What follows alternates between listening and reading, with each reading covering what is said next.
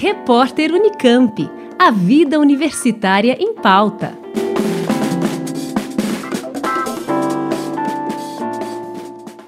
Você sabe quanto tempo passa no celular todos os dias? A nomofobia, ou vício de estar conectado, atinge milhares de pessoas em todo o mundo.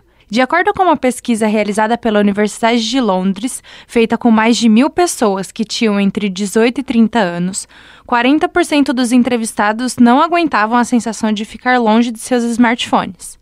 Esse uso excessivo se deve principalmente por conta dos avanços tecnológicos e da tendência da sociedade em permanecer conectado o tempo todo.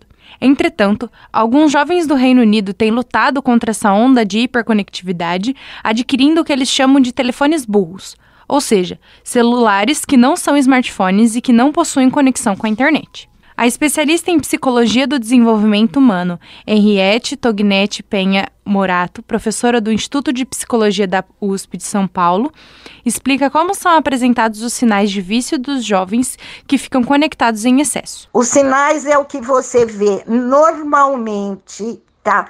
nos ônibus, na, nas ruas, tá certo? Uh, nas universidades, no supermercado, onde quer que seja, Maura.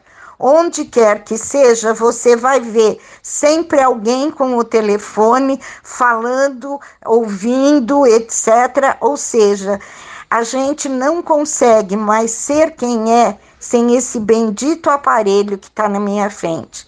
Parece que ele faz parte de mim já e que sem ele eu fico maluca, porque eu, é como se eu estivesse fora do mundo e não pertencendo. A professora Henriette não acredita que a interrupção abrupta do contato com a tecnologia resolve o problema, só troca um vício pelo outro. Ela diz que aderir aos telefones burros não é uma solução para a hiperconectividade. E é um modo troncho, né? De poder escapar das coisas. Uh, eu acho que você tentar escapar de um vício trocando alguma coisa, não sei se resolve. É a mesma coisa que você trocar o cigarro pelo chiclete, entendeu? Mais ou menos isso. É, a questão é o quanto existe de fato a disponibilidade para não ficar tão conectado, etc., e, e, poder se dar um tempo tá, para refletir o que, que isso está significando para você e como você está se abandonando. Então, fazer, eu acho que é apenas um subterfúgio, é, um, é uma ação fictícia, essa troca de um celular é, mais burro, entendeu? Para que não ficar conectado.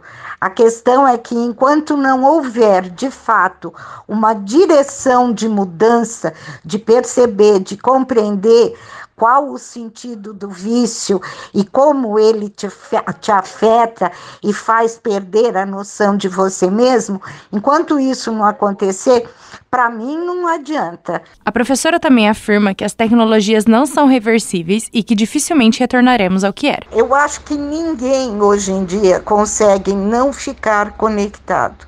É mais do que um vício tá, se instaurou um outro modo de ser da humanidade hoje em dia que eu acho muito difícil de retornar ao que era. Você ouviu a professora do Instituto de Psicologia da Universidade de São Paulo, IPUSP, especialista em Psicologia do Desenvolvimento Humano, Henriette Tognetti Penha Morato, que falou sobre o vício em smartphones e opinou sobre a decisão de jovens de interromperem a relação com a conectividade. Laura Oliveira, da Rádio USP. Repórter Unicamp. A vida universitária em pauta.